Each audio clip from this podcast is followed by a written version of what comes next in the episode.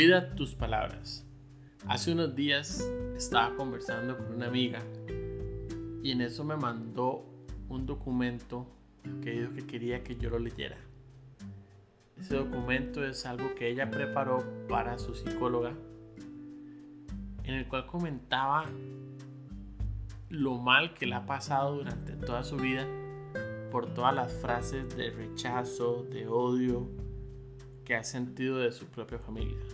Su mamá, sus hermanos, durante toda la vida siempre le han tratado súper mal. Y como hoy en día, ella siendo una adulta, profesional, excelente persona, todas esas frases hirientes le han causado tanto daño.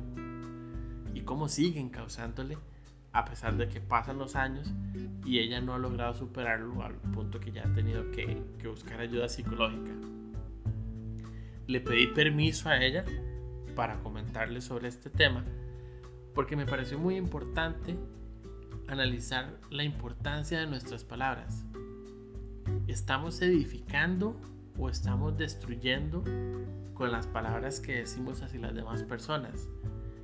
estamos tan siquiera teniendo el cuidado de analizar lo que nosotros le decimos a la gente. ¿Alguna vez te has puesto a pensar el impacto que pueden tener tus palabras en las personas que te rodean? Llámense en tus hijos, en tu pareja, en tus padres, en tus hermanos. ¿Alguna vez has analizado qué tanto puedes construir y qué tanto podrías destruir con palabras en la forma equivocada. ¿Recuerdas algún momento en el que a ti una frase de alguien te marcó mucho, te generó mucho dolor?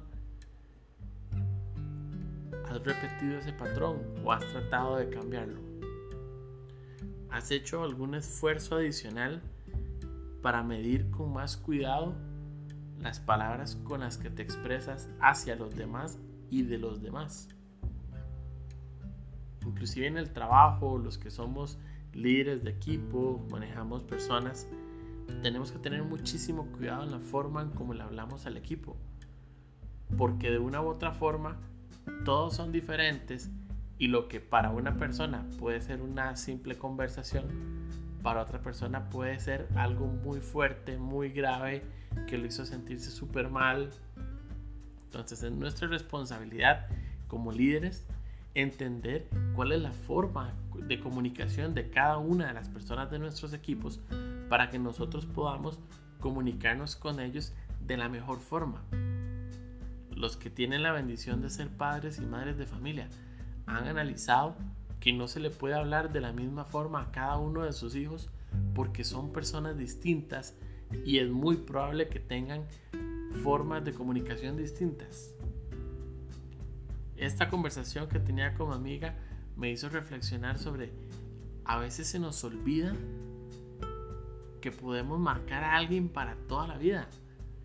En el caso de ella la marcaron muy fuerte, de una forma negativa, y a pesar de que es alguien súper profesional y súper buena persona, hoy sufre y sufre mucho. ¿Cuántas veces hemos marcado la vida de alguien? ¿Cuántas veces hemos dicho frases hirientes? A veces sin darnos cuenta, a veces con toda la intención.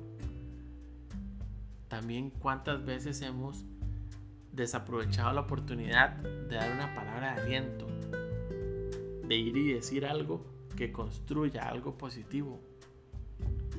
Eso también es cuidar nuestras palabras. Es importante tener esa capacidad de ver todo lo que podemos construir desde una frase correcta, desde una palabra de aliento, desde un ¿cómo estás? El preguntarnos y, y realmente interesarnos por las demás personas.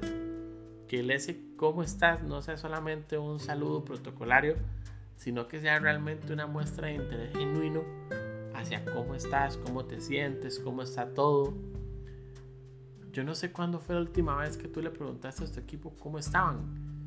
Si haces sesiones uno a uno con ellos. O si alguna vez tu jefe te enseñó hacer este tipo de reuniones. Si nunca te lo enseñaron, nunca lo han hecho en sus empresas.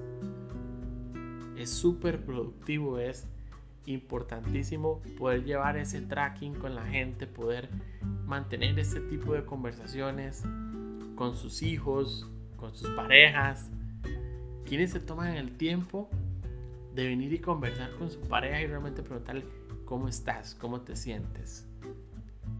Más allá de Lola, cómo estuvo todo y, listo, y cómo estuvo tu día, el, el sentarse y preguntarle qué te preocupa, qué piensas.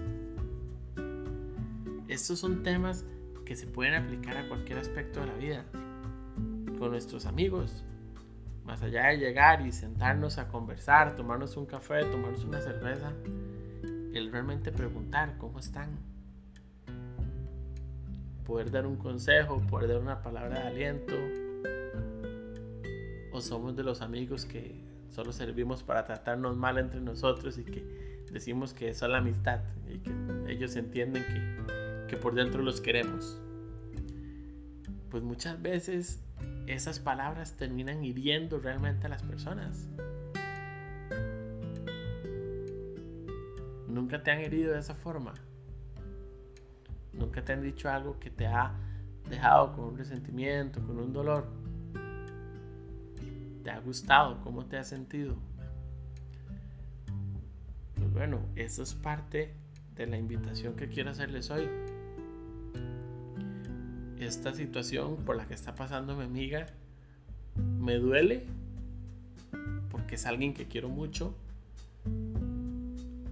pero me duele más porque sé que hay muchísimas personas que no valoran la importancia de la comunicación constructiva y que van por la vida descomunicando, van por la vida lastimando a la gente al punto de que muchos años después tienen que llegar inclusive a necesitar de atención psicológica porque no pueden sobrellevar por ellos mismos todo el daño que sufrieron durante su infancia, durante su adolescencia. Y sé que hay muchísimos casos más.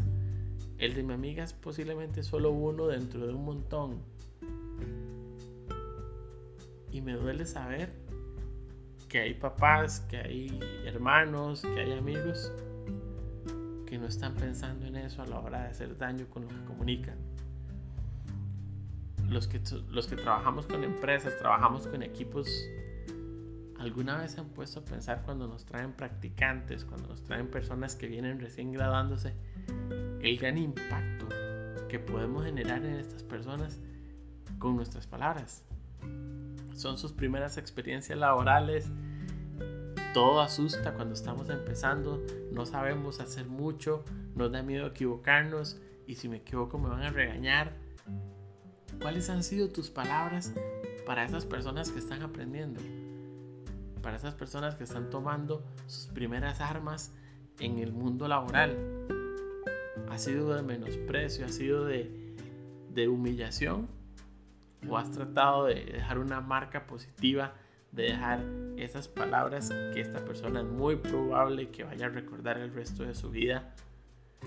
Yo empecé mi carrera laboral hace 18 años y puedo decir y agradezco a Dios que las personas que tuve en mi principio de carrera fueron personas que siempre tuvieron palabras de aliento, fueron personas que siempre me motivaron, que siempre estuvieron ahí ayudándome a sacar mi máximo potencial y hoy por hoy he podido crecer y he podido avanzar en todo lo que he logrado porque siempre tuve gente que me motivara. Igual mi familia, igual mis amigos. Entonces los invito a que revisen cómo nos estamos comunicando con la gente, cómo estamos comunicándonos con las personas que están bajo nuestro cargo, llámese a nivel familiar, llámese a nivel de trabajo, nuestros pares, nuestros amigos, nuestros compañeros. ¿Cómo nos estamos comunicando? ¿Qué tanto estamos impactando esas vidas? ¿O qué tantos traumas podemos estar generando que dentro de algunos años van a necesitar de ayuda psicológica?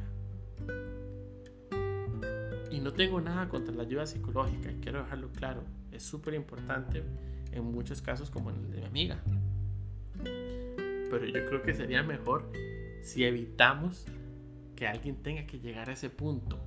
Si logramos hacer que desde ya toda nuestra comunicación sea una comunicación constructiva y que pueda ayudar a las personas a sentirse bien, a sentirse confiadas de sí mismas, de que puedan hacer y comunicarse más adelante hacia otras personas de una forma positiva. Los invito a que analicen cuál es la forma en la que se están comunicando hoy, cuál es la forma en la que quieren seguirse comunicando a partir de mañana y que recuerden la importancia de cuidar nuestras palabras. Espero que estén súper bien, les mando un fuerte abrazo, saludos de su coach César Bolaños.